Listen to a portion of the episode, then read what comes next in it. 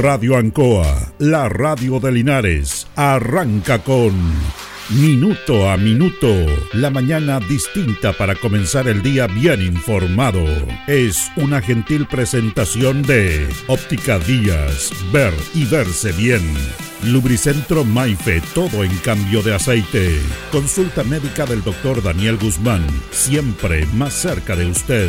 La Super Veguita del Baratini, estamos cerquita de usted. Pernos Linares, el mejor y mayor surtido de pernos para usted.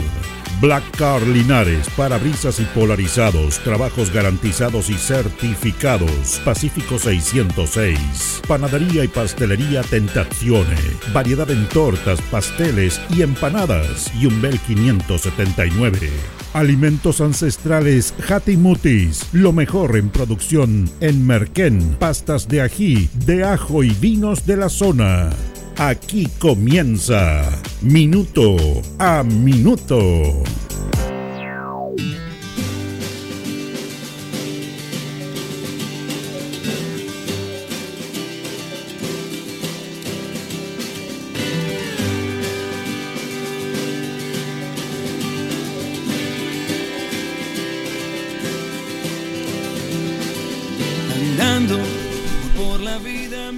Vamos a compartir alguna estadística y en base a esta estadística comentar un tema que poco se toca en la sociedad chilena y que tiene que ver con la intromisión del mercado en las políticas públicas de una sociedad, de un país. Al mercado no le interesa nada más que ganar plata, nada más. No importa la secuela, no importa las consecuencias, no hay una planificación respecto a algo tan elemental como son las políticas públicas en beneficio de la sociedad. Eh, lo hemos dicho muchas veces, aquí ha habido un terrorismo económico planificado, elaborado eh, por tipos de mentes brillantes, pero que no tienen ningún pudor, en satisfacer sus intereses económicos en medio de la gran mayoría de los chilenos. Fíjense que eh, en el año 2021 los dentistas, odontólogos en Chile, titulados fueron 1.691 mujeres. 1.691 mujeres. 879 hombres. Un total de 2.570 titulados en ese año. Aquí se da esta particularidad de que la mujer eh, tiene más eh, en esta especialidad, la odontología. Hay más que los hombres. La matrícula del primer año, la matrícula del primer año primera vez que entran a estudiar odontología del año 2022, en mujeres fueron 1.626, en hombres 717. Un total de 2.343 personas que entraban a estudiar esta carrera. La matrícula total, total, del año 2022 fueron 9.537 mujeres 4.665 varones, con un total de 14.202. Esto es estadística del año pasado. La evaluación de la empleabilidad, quienes trabajan al primer año de egreso, cuando salen de su carrera a ejercer, ha tenido una variación interesante. Fíjense que el año 2017 fue 73.9 el año 2018, 65.5.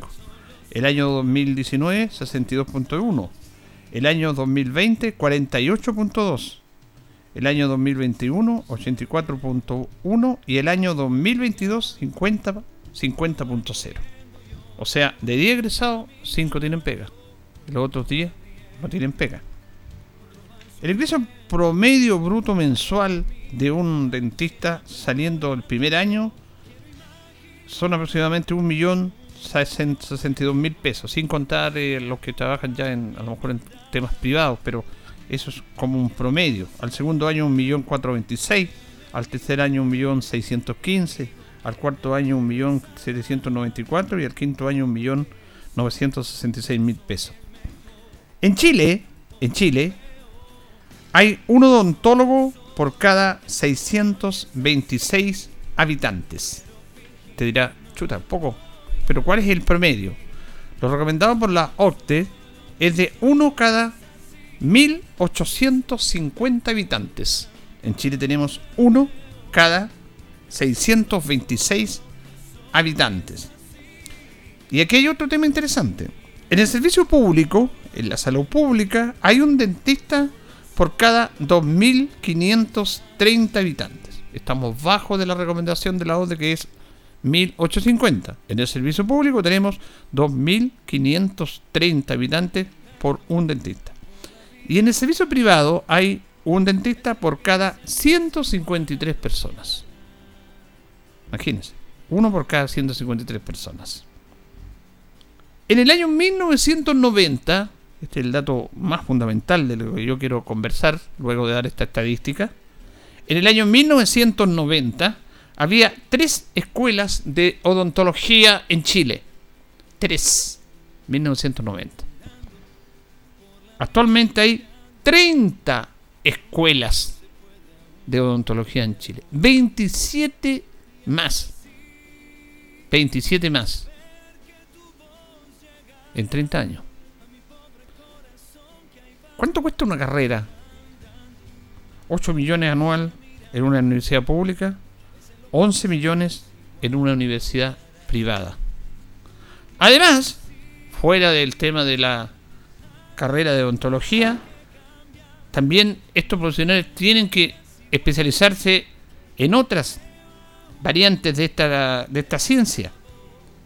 Endodoncia, perodoncia, ortodoncia, cirugía masifacial y rehabilitación oral, que fuera de lo que todos conocemos. ¿Por qué yo le, doy esto? Y le voy a dar un ejemplo que le he dado, no un ejemplo, una realidad que le he comentado muchas veces a ustedes aquí en este programa, los que son auditores permanentes seguramente lo habrán escuchado, y tiene que ver con la orientación de una política pública en salud hacia los ciudadanos. En Suecia se cerraron las escuelas de odontología prácticamente, ya casi no hay. Aquí en Chile en el año 90 habían tres escuelas de odontología en la universidad. Ahora hay 30. 30. Un aumento realmente explosivo. En Suecia hay las que tienen que haber. Se cerraron casi todas. ¿Por qué? Porque el gobierno sueco, a través de establecer una política respecto a este tema, porque hay tantos problemas orales, dentales, empezaron a hacer una política de educación bucal a través de todo el país. Desde los más pequeñitos, empezaron desde, el momento que la mamá tenía a su hijo, hacia adelante, en los colegios, a, a todo nivel. Una educación impresionante a través de todos los medios de comunicación, a través de los colegios, a través de las empresas, para cuidar la salud dental. Cosa que tú fueras tu dentista y no tuvieras que ir permanentemente al médico. Porque a través de esa educación, que fue una política establecida con recursos, con profesionales, con difusión, con aceptación, cubriendo todos los aspectos de ese país, llegaron a, educar a la comunidad y no era necesario tener tantos dentistas. Los, los que hay son los necesarios porque el ciudadano se educó a través de una política pública de qué era lo bueno y qué era lo malo, qué lo podía consumir, qué es lo que no podía consumir, qué podía consumir todo, pero las cantidades que corresponde para ir cuidando la salud bucal.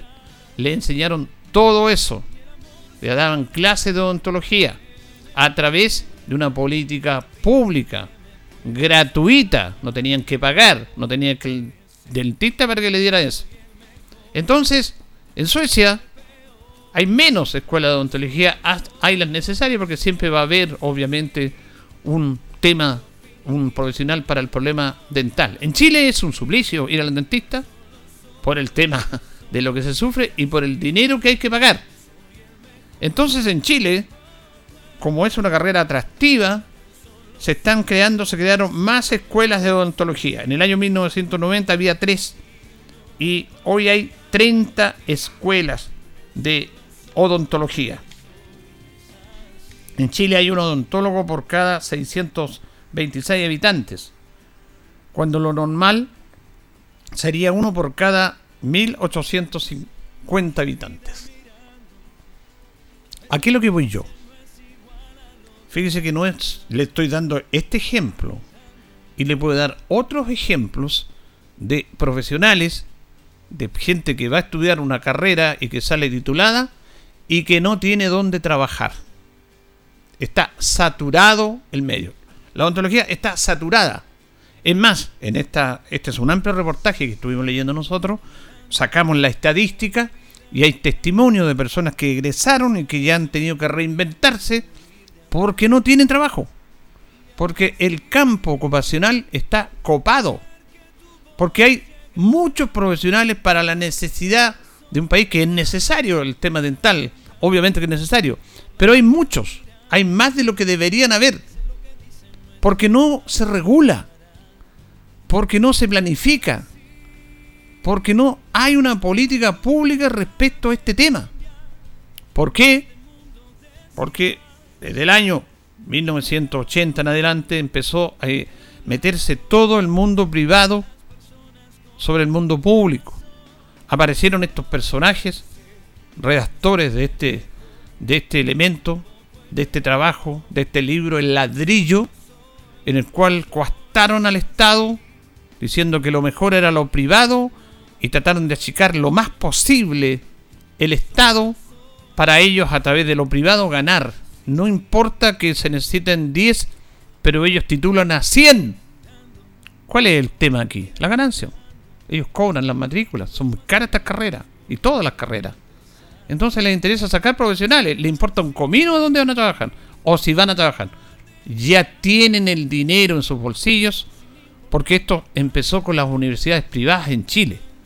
La Universidad Gabriela Mistral en el año 1981 fue la primera universidad privada en este país. Antes no había universidad privada. Toda la educación en Chile era pública y gratuita a través de una política de Estado. Estos mismos personajes que defienden el sistema liberal, que siempre es necesario una sociedad, pero tiene que estar buscando el equilibrio con el Estado, estuvieron gratuitamente. Pero adjuntan a este nuevo sistema económico que le da muchas ganancias.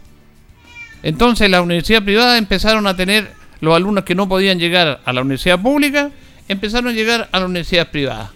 Y pagaban, no hay problema, paguen. Es que yo, el, otro, el otro tema es la carrera de periodismo. Está saturado de periodistas en Chile, saturado.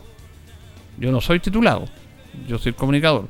Pero hay gente que ha hecho un esfuerzo, una familia que ha hecho un esfuerzo, jóvenes que han estudiado esta carrera, porque hay un montón de facultades que le entregan esta carrera. Y salen periodistas y al final terminan de relacionar público, terminan trabajando en cualquier cosa, menos en lo que estudiaron. Y además, cuando los vemos algunos periodistas, mal preparados por algunas universidades. Pero ese joven, ese alumno, esa familia tuvo que pagar para tener una profesión. Entonces cuando sale es toda la felicidad. Soy profesional, logré mi título. ¿Y después dónde voy a trabajar? Al mercado le importa un comino Ya, ya logró su objetivo. El objetivo ya está cumplido. Me pagaron una matrícula durante 4 o 5 años. Los preparé. A veces algunos los preparé mal. Porque algunas universidades, y este es otro tema, que se regula poco y que los señores políticos no se meten en este tema. Algunas universidades llevan rostros rostros de televisión hacer clases de periodismo.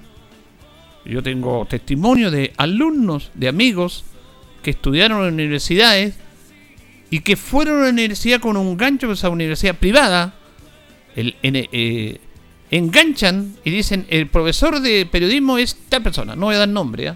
no voy a dar nombre porque me dijo, yo veía en la televisión a esta señorita, era espectacular, pero como profesora no aprendí nada de ella pero estaba el rostro ahí, ya había pagado la matrícula y todo.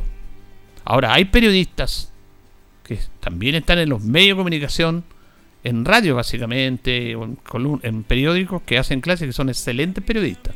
Perdón, excelentes profesores. Eso no, porque no, no todo ni blanco ni negro. Pero esta porque además salen mal preparados algunos alumnos de periodismo, salen mal preparados. Pero lo que le interesa al mercado es que ya lo, ya lo entregó, ya le dio el título, ya lo certificó y ya se tomó los millones que tuvieron que pagar por esas carreras. Entonces, ¿dónde, dónde controlamos esto? ¿Quién controla esto? Las universidades públicas tienen, obviamente, todo lo concerniente a una determinada cantidad de matrículas, de acuerdo a una determinada cantidad de campo laboral y de proyectar cuál es el campo laboral para ir preparando. El Estado chileno tiene que estar preparado, tiene que hacer un estudio de cuántos profesionales necesitamos y por lo tanto cuántos profesionales deben preparar las universidades. Eso el mundo público lo hace, algunas universidades privadas también lo hacen. Pero esto es un negocio. La educación nunca pudo ser un negocio en Chile. Del momento en que empezó, a ser un negocio es vergonzoso. Es triste y de eso deberían preocuparse estos parlamentarios que no tienen ni idea de esto y no les interesa. Porque están jugando con la ilusión, con el sueño, con la inversión, con el capital de una familia, para que uno de sus integrantes sea un profesional. Y después de todo eso, cuando sale no tiene dónde trabajar y está trabajando en cualquier cosa. Los cesantes ilustrados. Esa es una, la frase que me ha aprendido mucho tiempo en Chile. Y esto comenzó justamente a través de este, este trabajo, de este trabajo, que fue buenísimo, porque hay que reconocerlo, de estos personajes que costaron lo público para hacerse millonarios, para decir que lo privado era lo mejor, para ilusionarles, para mentirles, porque habían publicidad y medios que lo, que lo acompañan en todo, y para frustrar ilusiones de mucha gente. ¿Cómo? Yo, yo leí un testimonio de una, de una mujer brillante que estudió, que sacó las mejores notas y que después trabajó un año y medio y dos años y después ya no, no había dónde trabajar se tuvo que bajar el sueldo para seguir trabajando porque a ella le encanta su profesión. Después terminó de relacionar pública de una empresa importante. Gana más plata ahí que en lo que ella estudió. Entonces eso le hace un tremendo daño al país. Como en Suecia se cerraron las escuelas de odontología, las que habían demasiadas, y hay las que deben estar de acuerdo a las necesidades de sus ciudadanos para ir a tratarse por alguna enfermedad dental, en Chile, en el año 1990, había tres escuelas, que era lo que se necesitaba. Había un estudio y una salud pública. Ahora hay 30. E, e, es una cosa, es una cosa de loco, perdóneme el término. Eso lo hace el mercado, pues. Y no me vengan con cuentos. Porque le interesa el dinero. Está muy mal planificado esto. Hay poca seriedad en este país. Porque el mercado se metió en el mundo de la política, ¿quién debe regular eso? Empezaron a aparecer las universidades privadas, universidades privadas, centros de formación. En Chile, donde debería estar el énfasis son en los colegios técnicos. Porque Chile necesita más técnicos que profesionales. Lo hemos dicho años atrás, usted que escucha este programa de años. Era así. Una carrera técnica es más corta, por lo tanto es más barata, se aprende y tiene empleabilidad en su gran mayoría. Porque los chicos, algunos salen de algo técnico que Chile necesita, eso, técnicos. Fuera de los que deben tener las profesiones tradicionales, como los abogados, los médicos. Pero estas carreras, esta carrera, estamos, estamos, sería una muy buena noticia que hubiera más dentistas para los chilenos. Muy buena noticia. Pero que ellos tuvieran trabajo.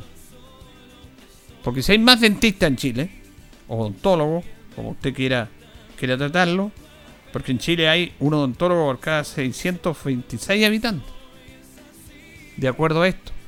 Pero, ¿dónde trabajan? Trabajan algunos, no todos. Porque de esos eh, odontólogos, la gran mayoría están sin pega. Porque fabricaron profesionales para ir a un lugar que no existe, que no está, o que están en malas condiciones. Entonces, eso es lo que yo siempre he dicho, política pública. Y le puedo nombrar a otras profesiones, le estoy dando dos. Esta, que me encontré con esto y con esta estadística y con esta preocupación. Y el caso más patético es la de periodismo. Porque salen periodistas por todos lados. Pero no tienen dónde trabajar.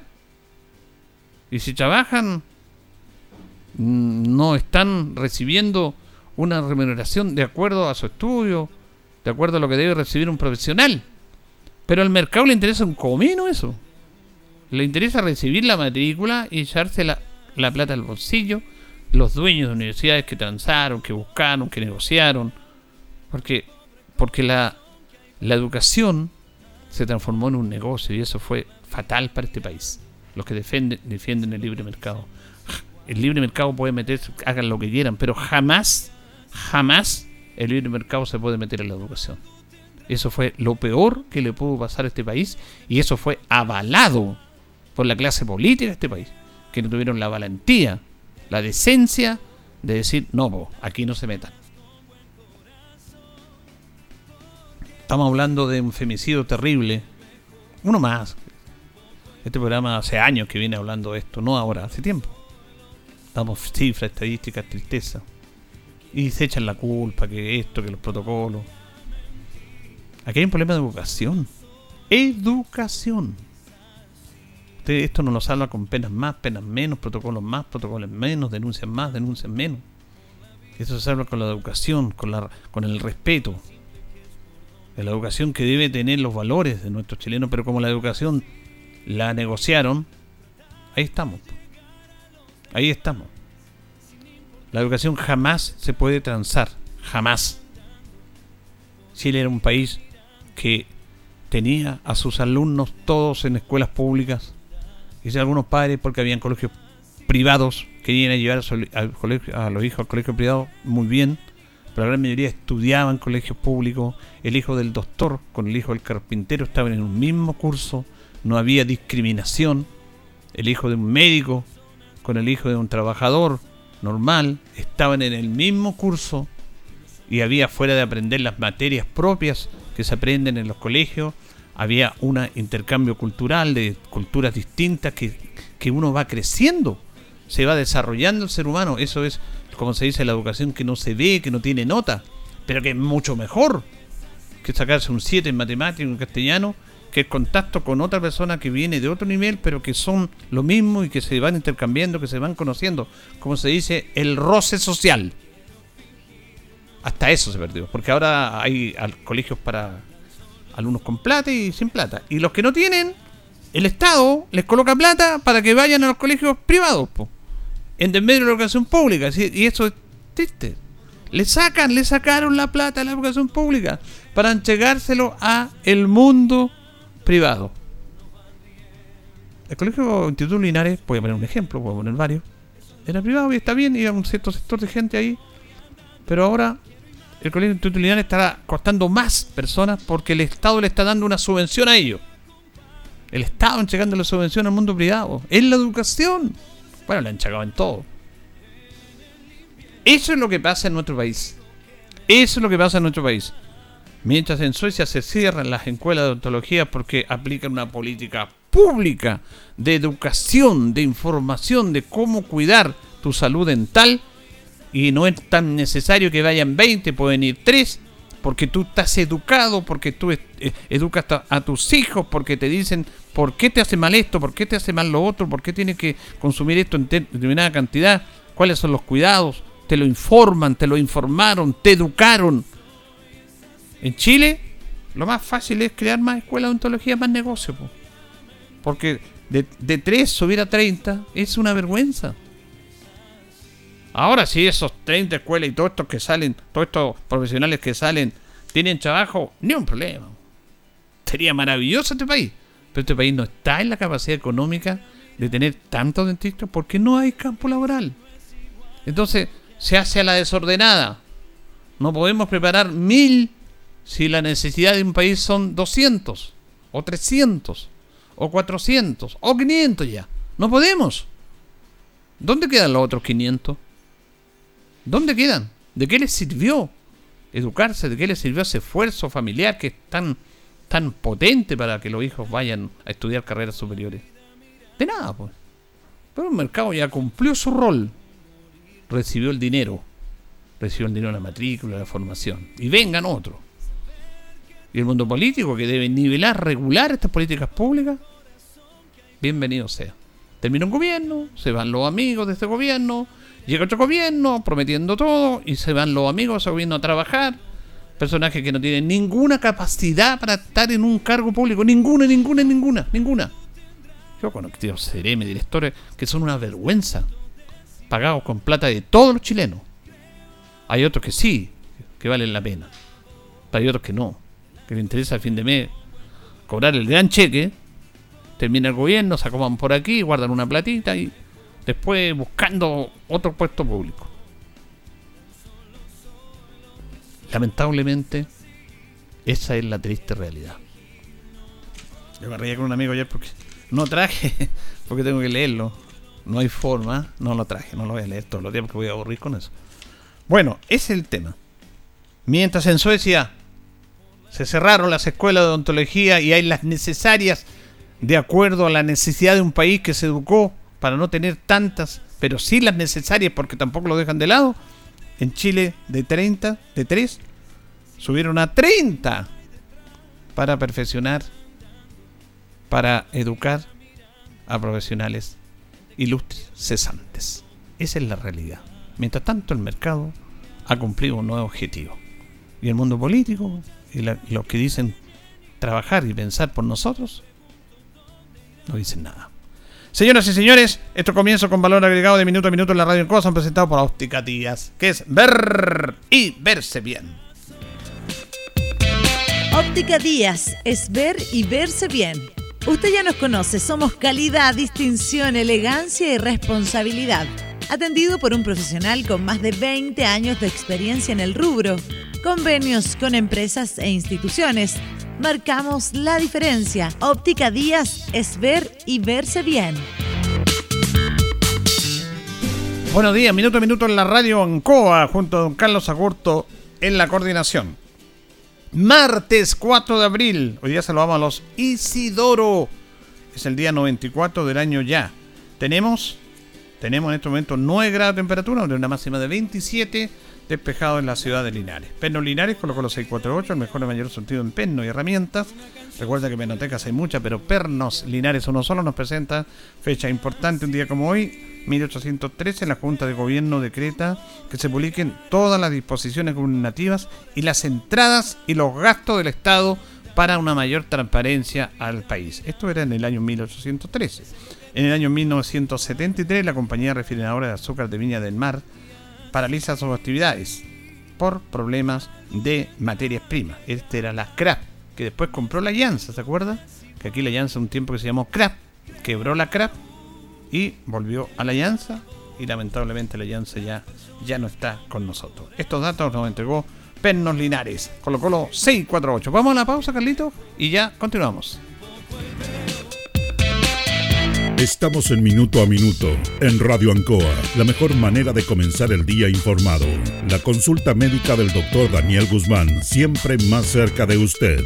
Se atiende por FONASA, ISAPRE, CAPREDENA y particular. Se hacen lavados de oídos. El doctor Daniel Guzmán lo espera en Kurt 333, frente a Plaza de Armas. Lubricentro Maife, todo en cambio de aceite. Le dejamos su vehículo como nuevo. Personal calificado, una atención cercana, convenio con empresas e instituciones. Maife, el lubricentro de los linarenses, ubicado en Esperanza 633, entre Lautaro y Yumbel.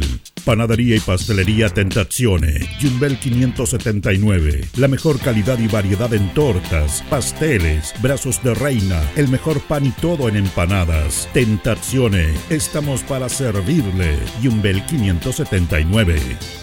Black Car Linares, parabrisas y polarizado, trabajo garantizado y certificado, polarizado americano, puertas, lunetas, laterales, reparamos toda clase de parabrisas. Usted ya nos conoce, somos Black Card Linares. Estamos en Pacífico 606. Pernos Linares, colocó los 648, el mejor y mayor surtido en pernos, herramientas, tornillería, pernos de rueda, para vehículos, herramientas, marca Ford, SATA y Total. La mejor atención y el mejor precio. Recuerda que pernotecas hay muchas, pero Pernos Linares, uno solo.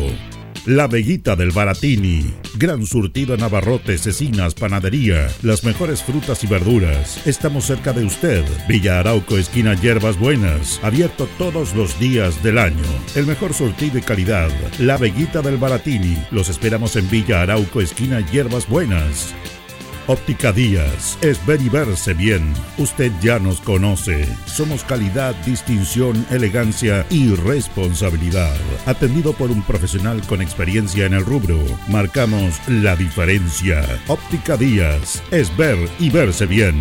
Independencia 435. Alimentos Ancestrales Hatimutis te invita a ser parte de sus canales de venta en sus productos de ají cacho de cabra, merquén, pastas de ají y de ajo, vinos de la zona. Llámanos al fono WhatsApp más 569 93 95 04 68. Hatimutis, sabor con identidad e historia.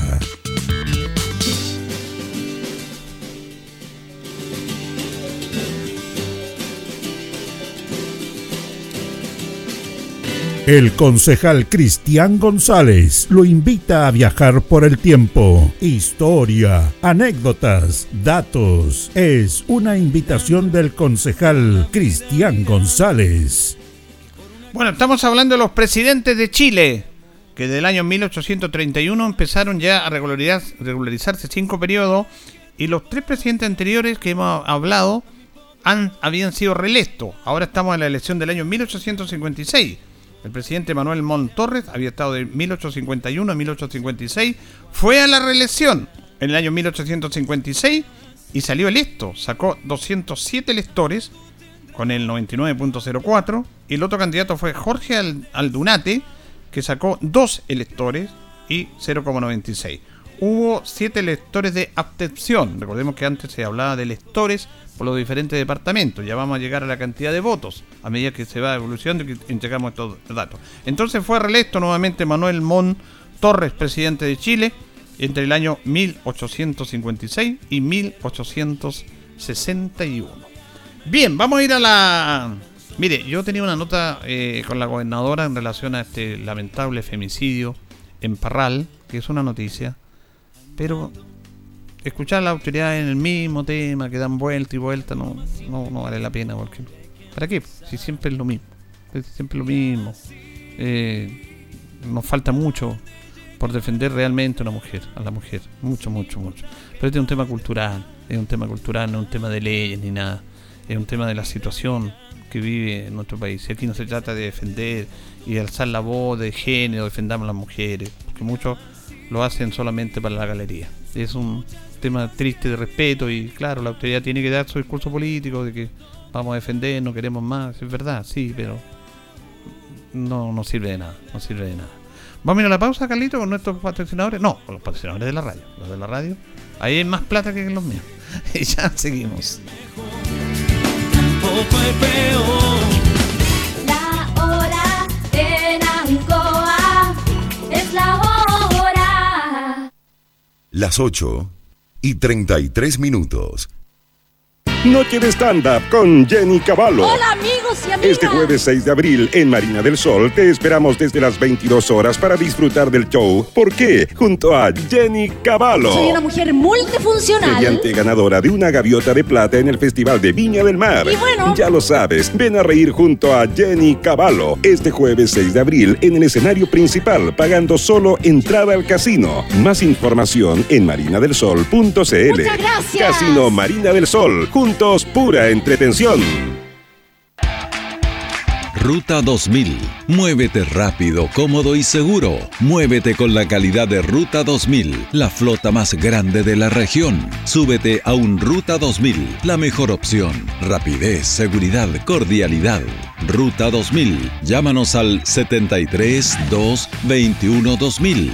73 222 2000, 73 222 2001, 73 233 0911. Prefiera Ruta 2000. Ruta 2000. Elígenos porque simplemente somos los mejores.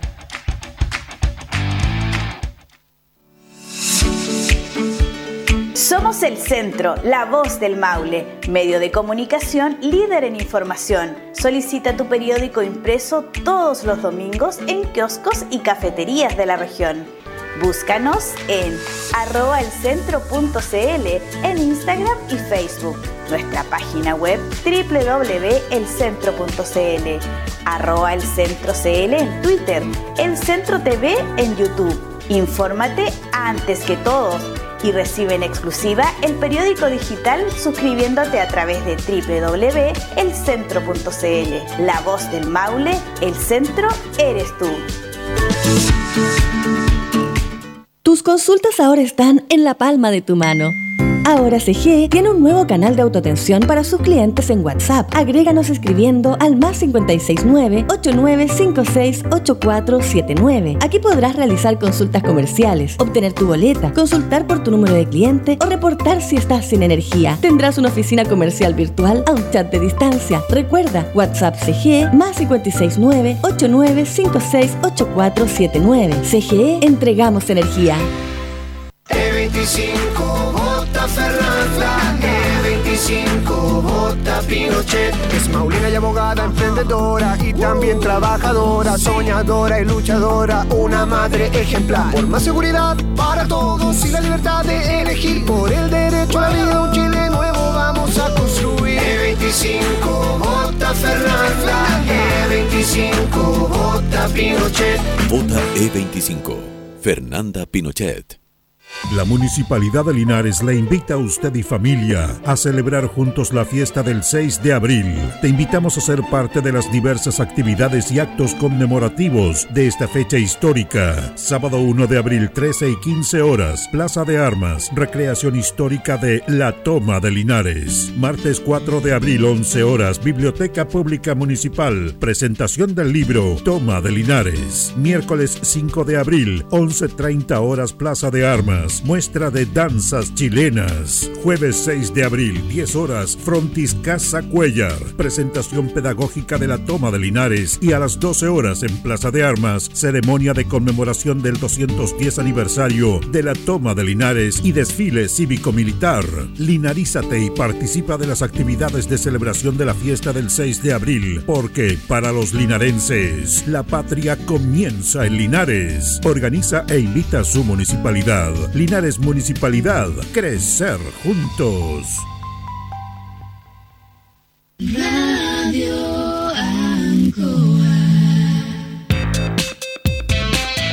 Estamos en Minuto a Minuto, en Radio Ancoa, la mejor manera de comenzar el día informado.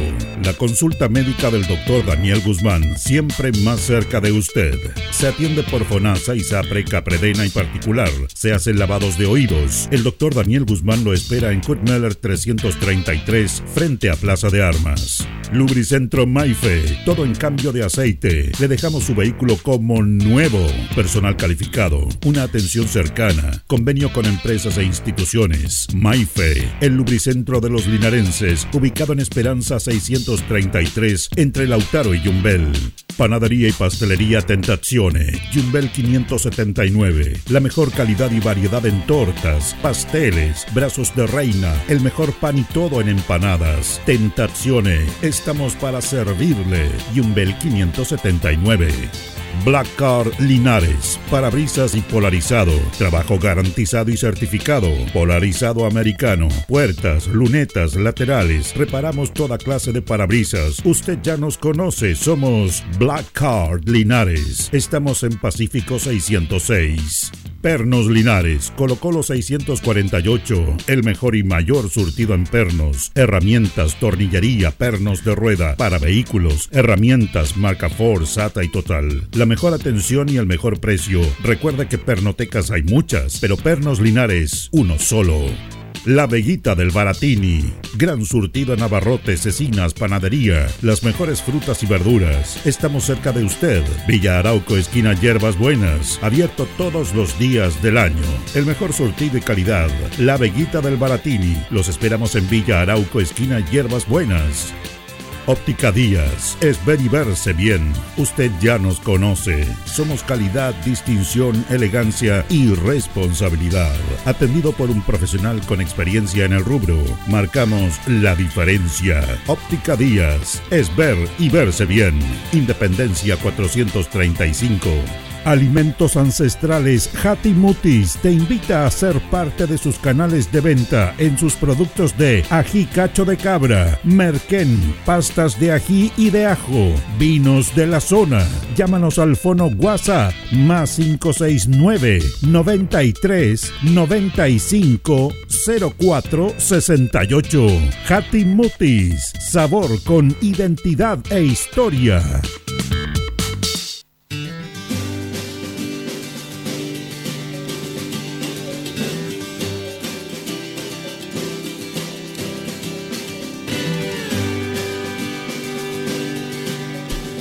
Bien, continuamos en minuto a minuto en la radio Ancoa. Nos separan 20 minutos a las 9 de la mañana con don Carlos Agurto en la coordinación y vamos a establecer un contacto con el abogado que es el M de Obras Públicas y de Gobierno Francisco Durán Ramírez. ¿Cómo está, don Francisco? Buenos días. Como todos los martes le decía yo, listo y dispuesto a atender su llamado, pero no le voy a decir lo otro que también le dije porque si hablamos que con la artillería preparada saltan varios, dijo usted. Oiga, don Francisco, quería preguntarle, bueno, ¿se habitó al nuevo horario no? ¿Tenemos nuevo horario, señor? Sí, bueno, ayer lo, lo conversábamos, el tema del nuevo horario, y en realidad yo ya no sé si, si esto es un, un tema de, de ventaja o desventaja. Fíjate que uno se va colocando mayor también y, y, por ejemplo, a mí ayer me impresionó que el retorno a mi, a mi casa fue absolutamente de noche, cuando los días antes eran absolutamente de día. Claro. Entonces, en realidad, bueno, yo entiendo que esto es una política pública de ahorro energético que se tomó en el gobierno de Frei Montalva. No sé si, si, si te acuerdas tú de eso. Claro, eso fue en el año 1968, pero tuvo un motivo eso y tuvo un muy buen motivo, que hubo una tremenda sequía. Claro, una sequía tremenda, entonces el horario de Chile era este, horario de invierno que conocemos. Pero como Claro. había sequía y como la electricidad se produce por el agua, como había poca, se priorizó la luz solar en vez de oscurecerse a las 6, se oscurecía a las 9. Pero antes, Sí. por ejemplo, no habían computador y todo lo que tenemos ahora. Pero ese fue el motivo original del cambio de hora. Cuando dependíamos más que absolutamente de lo que era la matriz Claro, hidráulica. po. exactamente. Ahora cambió Hoy- todo eso. Sí, yo, Eh, yo hoy día lo revisaría, lo revisaría bien con detalle porque también los expertos y los que estudian estos temas también van señalando que existe una cierta eh, razón negativa como para mantener los horarios porque también para la salud no es lo mejor o lo más, lo más conveniente y además la matriz energética se ha ido diversificando, ya no solamente depende del agua ni del carbón como en otros en otros antecedentes se ha dado otro espacio a la energía solar, en fin. Entonces, yo creo que a esta medida del cambio de hora le va quedando poco tiempo. Eh, yo no, no, no sé si estoy equivocado, Julio, ¿te acuerdas tú? En- al menos en el gobierno pasado se... Y esto da lo mismo que sea el gobierno pasado o el actual, pero sí se intentó entrar en el estudio respecto de lo, lo beneficioso o no del cambio de hora. Sí, hay un debate. Y tuvimos, tuvimos un cambio, un periodo de cambio más corto, ¿te acuerdas? Claro, porque yo no sé si eso fue porque yo me acuerdo que en el año 2010, cuando asume Sebastián Piñera, termina, y cuando viene el terremoto, porque Sí. esto era de, de octubre a marzo, y producto del terremoto, el gobierno de Piñera, y era lógico, eh, no siguió con el horario de verano. Se- porque obviamente no, no era, no era cosa de cambiar el horario con todo lo que pasó, porque estábamos Claro. el terremoto terrible. Pero después tengo entendido que el gobierno Piñera también se acortó el periodo. Sí, pues sí, yo tengo entendido, pues si mal no recuerdo, no me falla mi, mi- mi memoria en el, en el periodo anterior, sí existió eh, un este acortamiento del, del periodo, Claro. pero bueno, al final yo creo que todas estas eh, cosas que se van yo creo que tienen que ir mirando ya también en ver si este cambio de hora procede o no. A mí, como te digo, uno se acostumbra y, este y este cambio es ganancia para uno porque en teoría durmió una hora más pero también hay hay, hay razones que hacen que la fisonomía, el cuerpo también se vaya desajustando. Ahora yo me imagino también que eh, un factor a considerar, y esto ya es parte de la mirada que uno le da al cambio de hora, tiene que ver con la, podría haber o tener que ver con la seguridad pública, porque por ejemplo hoy día con el problema de seguridad pública que hay, yo decía, pucha, se oscurece más temprano, la gente que no alcanza a volver a sus casas tiene más horas de riesgo. Pero lo que se piensa es que en, al, al- al cambiar la hora tienes las horas de luz en la mañana. Claro. Por lo tanto, tienes ahorro y a lo mejor más producción. Yo ya no sé si eso será tan así. Yo pensaba, ¿cómo lo hacen estos países más, eh, más desarrollados, como los chinos, por ejemplo, que ellos tienen una matriz, pero absolutamente el- eh, eléctrica eh, funcionando día y noche? eh, y en realidad si a- a- ellos aplicarán este tipo de medidas o no. En el tiempo que lo estábamos hablando, que era en el de Frei Montalva, era una tremenda medida para poder ayudar a las horas a las horas de producción de energía eléctrica por el tema de la sequía. Si no había agua, no había corriente. Hoy día ya no es así. Así No que yo creo que bueno, son medidas que hay que ir eh, analizando y, y de hecho podría preguntarse, hacer algún tipo, pensaba yo ayer, algún tipo de consulta ciudadana no vinculante, quizás por los medios electrónicos, por correo, etcétera, etcétera, para ver la opinión de todos nosotros. Yo votaría que no cambiáramos la hora. Ya, pero usted se quedaría con un solo horario. Me quedaría con un solo Ya, horario. ¿y con cuál horario se quedaría? ¿Con este o con el horario de verano? Yo me quedaría con el horario de verano. Eh, yo también estoy ahí. Yo, yo- si van a cambiar, si hay un puro horario, porque imagínense ustedes en verano a las 7 de la tarde oscuro, po. harto Claro. fome, po. Claro, no, no, ¿Mm? y además que, bueno, sí, pues además que con el calor oscuro, bueno, en fin, hay que quedarse con el horario. Además que yo pienso en que se oscurece más en, con el horario de, de verano, las horas de luz en la tarde serían mayores que, el, que, que en este Claro. cambio de invierno. Claro. Pero bueno, ¿Mm? eh, hay, hay que, hay que. Yo sí. Hay para todos los gustos. Sí, pero yo discrepo, fíjese, de esto, porque ahora aparecen todos estos profesionales, estos médicos y estas cosas del daño a la salud. que Esta es una generación de cristal. Usted es más Ah. joven que yo. Pero nosotros pasamos cambio de hora, pasamos todo y nunca nos, Sí. a mí nunca me afectó, pero ahora que afecta esto, que afecta el sueño, que hay que tener... No, córtela, córtela. Ahí yo no, No, estoy de acuerdo con eso. Lo que pasa es que, claro, si es que el cambio generacional eh, eh, ha, ha influido. De hecho, yo ayer leía y escribía un, un texto resumen a propósito de lo que estamos viendo de, del nuevo proceso constituyente. Y, y, eh, bueno, vamos a entrar aquí un poquito en cultura general. Yo decía, ¿cómo se explica o cómo se podría explicar el proceso constituyente o el deseo de la ciudadanía de tener nuevos derechos en la Constitución?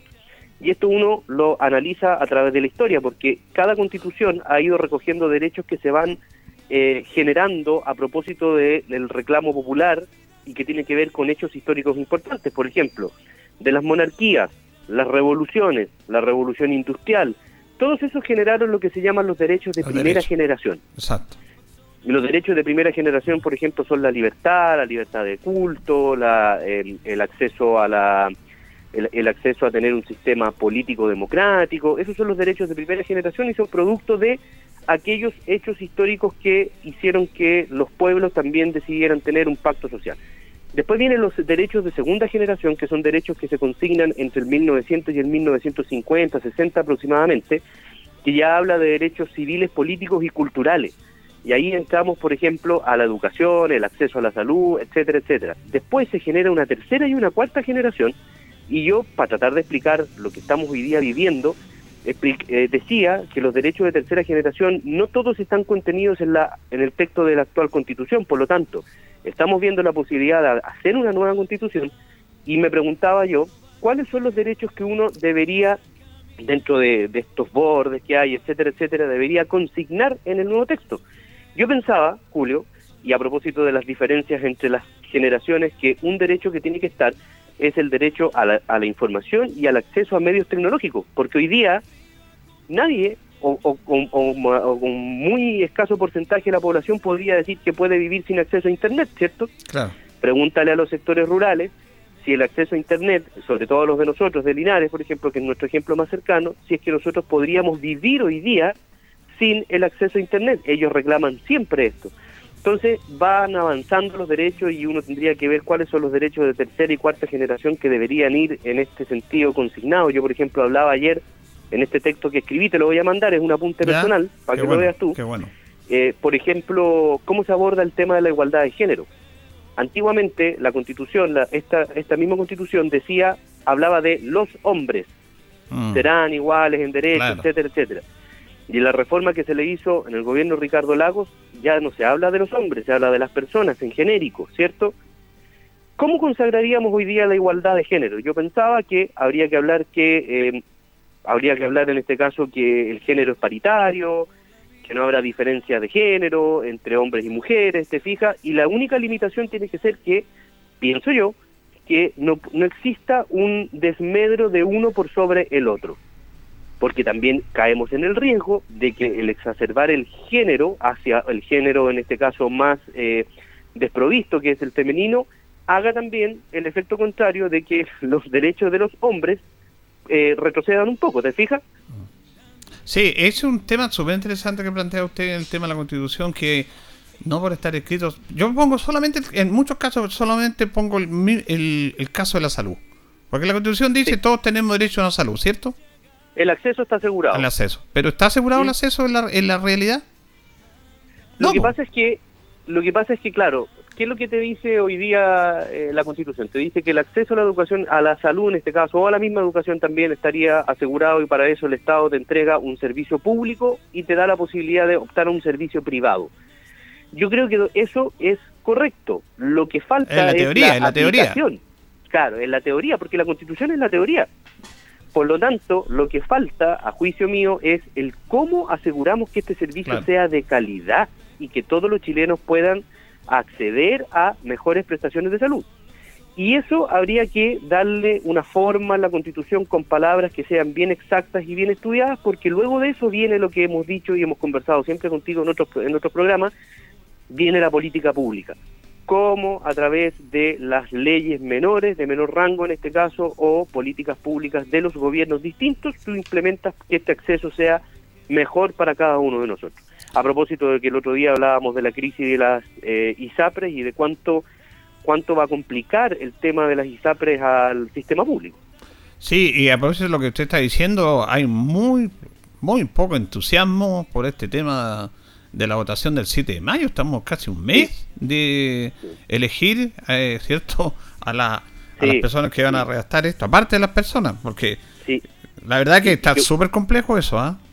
Y qué bueno que lo planteas en esos términos porque hoy día sí había pensado también, y a propósito del- de la pequeña pincelada de derecho constitucional que estábamos conversando, de hablar un poco de esto, porque en teoría eh, uno que está un poco más involucrado con los procesos políticos, de hecho yo tengo mi candidata, la ando acompañando, etcétera, etcétera, cuando nosotros vamos a la calle y entregamos un flyer de una persona que dice yo soy candidato a esto, la gente no está entendiendo qué es lo que va a pasar el 7 de mayo.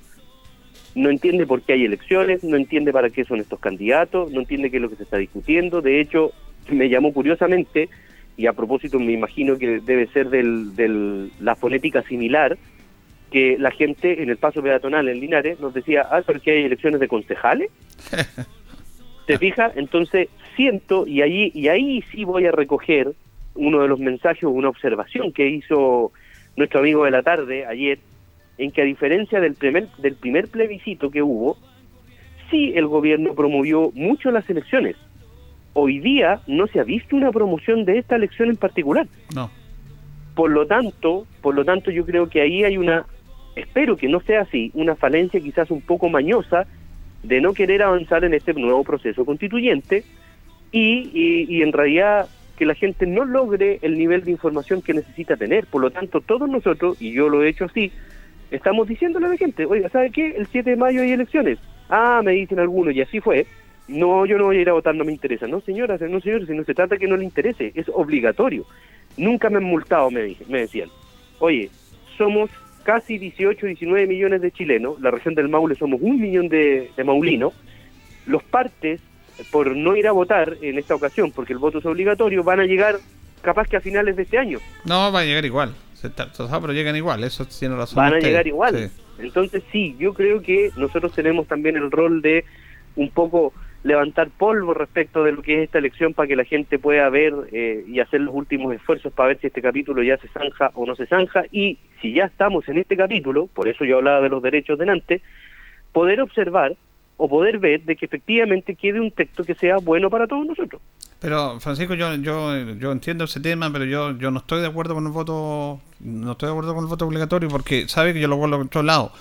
¿Qué lo, ¿Por qué la- eh, es que aquí se queda de lado la clase política? En general, hay excepciones, por supuesto. ¿Por qué la clase política no convence a la ciudadanía de que vayan a votar? Si la gente no va a votar porque la clase política no nos no entusiasma, igual que un partido. Hay un partido bueno, la gente va a ir, y si no, aquí va a haber partido. no Porque, por ejemplo, son 50 los consejeros, ¿cierto? Sí, eh, no, son 24 Ya, a nivel pero- nacional. Ya, pero ¿y lo otro quién lo eligió? Los expertos los eligió el Congreso, que se supone que vienen de un trasvasije de la representación popular, que me estoy pegando la no, explicación eso es mentira, pues se relindan los partidos, el mundo político, Francisco. Y además me ponen 12 bordes antes, 12 bordes. O sea, yo voy a escribir algo que ya está condicionado. Claro. Entonces, eh, yo no sé, yo entiendo el tema, pero elijo los 50, por ejemplo. Pero ya elegimos la mitad, ya son elegidos por los partidos políticos. Y hay unos nombres, de hay bastante, por ejemplo, yo lo digo abiertamente. ¿Qué es lo que hace la Catherine Martorell como experta? po? no, claro. pues entonces esos temas también eh, hacen que la gente se deduzca menos, se entusiasme menos en ir a votar. po. Claro. Pero, pero por eso, la segunda parte es que los que sí tenemos que elegir, hagamos la pega de, de, de poder, yo decía, independiente quién sea su candidato, de hecho yo ayer revisaba a todos los candidatos de la región del Maule para ver quién era el que más se movía y también coincido contigo en que todos los candidatos han sido medianamente fríos o tibios para moverse. Mm, exacto. No es un ambiente como una elección alcalde, bueno, que esas son elecciones que a nosotros nos representan a nivel local, el alcalde, el concejal, el diputado, el core, en fin. Por este otro lado, eh, se ha visto poco. Yo tengo la fe de que el periodo de campaña oficial parte el 7 de, de abril. Y ahora se- estamos a días Ahí se ya. va a mover un poco más. el- tiene que ser así también. Claro, y que ahí debería moverse un poco más. Y aquí me voy a sumar, y con esto termino ese punto, me voy a sumar a lo que tú dices. El voto obligatorio no me gusta porque significa que la clase política no ha hecho el trabajo de convencer para que la gente vaya voluntariamente, ¿cierto? ¿Mm?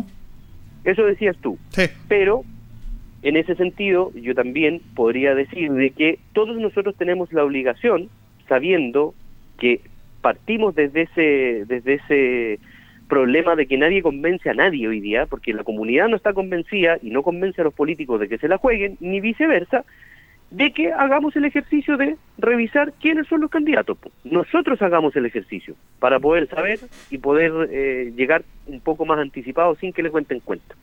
No, tiene razón en eso. Sí, también tiene una responsabilidad como ciudadano. Yo estoy to- totalmente de acuerdo. Pero Sí, que sea. La motivación es mutua. Pero claro, que, que- que sea así, que sea así. Así que eh, yo creo que a mí me preocupa, sí, Francisco, del el poco interés de esto. Yo creo que eh, ojalá que esto se mueva por el bien de la sociedad. Ahora muchos andan diciendo ya, algunos interesados, de que quieren rechazar esto. Ya le están, ya lo van a rechazar antes que se empiece a ver este texto. Algunos sectores Claro. extremos de este país. Claro. Entonces, Pero, eso no le hace bien a nuestra política. Pero ojo, ojo, y aquí no es que esté buscando el empate. Hay un sector extremo, como dices tú, del país que abiertamente dice que va a rechazar. Sí. Porque piensa que... Pero ojo, que hay otro sector que es de la, del, del otro extremo que porque perdieron el 4 de septiembre están llamando a rechazar. Sí, pues es el juego político que le hace, no, que le hace mal a la sociedad, pues malo, pues. los extremos son malos, pues, Francisco. A mí me ha, me ha llamado mucho la atención, porque ponte tú que, que el extremo de la derecha que llame a rechazar a mí no me sorprende, Mm. porque es parte de la teoría y ellos tienen una tesis, nadie pidió esto. Ya, ok, perfecto. Lo que todos creemos, los que estamos al centro, es que, bueno, si esta es la oportunidad a lo mejor de poder mejorar la cuestión, ¿cierto? Eso es lo que estamos viendo es todos por lo menos todos los que estamos en eso. Y la otra, el otro extremo está diciendo que como el niño que se lleva la pelota para la casa cuando pierde un partido, está diciendo, oiga, ¿sabe qué? No, esto es un- esto no, no, no me gusta y vamos a rechazar. Entonces también es peligroso. No, los extremos son muy peligrosos. Totalmente de acuerdo en eso. Vamos a esperar, vamos a esperar, pero ojalá que con este tema, yo creo que con este tema del el- ya el anuncio de las campañas oficiales, la propaganda oficial, se pueda un poco sincerar a la gente, porque ya estamos a un mes, casi, casi un mes de esto, así que hay que estar atentos. Bien, Francisco Durán, muchas gracias por este contacto. ¿ah? Muchas gracias a ti, Julio. Bueno, nos estamos viendo el otro martes ya con las campañas iniciando y viene el fin de semana largo de Semana Santa. Así Así, es, que pues. ahí los que son creyentes aprovechen de reflexionar y pregunten quién será su mejor candidato o candidata. Así es. Abrazo, que esté bien. ya, Julio, un abrazo. Gracias. Chao, chao. chao. Ahí teníamos a Francisco Durán. Interesantes los temas que tocamos siempre con Francisco en este aspecto, en cosa de, de irlo debatiendo en esto. Pero que hay un proceso electoral, hay un proceso electoral, eso ya viene pronto y hay que estar preparado para eso porque el voto es obligatorio. Nos vamos, nos despedimos, ya viene agenda informativa, departamento de prensa de Radio Ancoa, para que usted quede completamente informado. Nosotros junto a don Carlos Agurto en la coordinación, nos reencontraremos si Dios así lo dispone mañana. Que pasen bien. La vida mirando. Radio Ancoa 95.7 presentó Minuto a Minuto, noticias, comentarios, entrevistas y todo lo que a usted le interesa saber. Minuto a Minuto, gracias por su atención. Las opiniones vertidas en este programa son de exclusiva responsabilidad de quienes las emiten y no representan necesariamente el pensamiento de Radio Ancoa de Linares.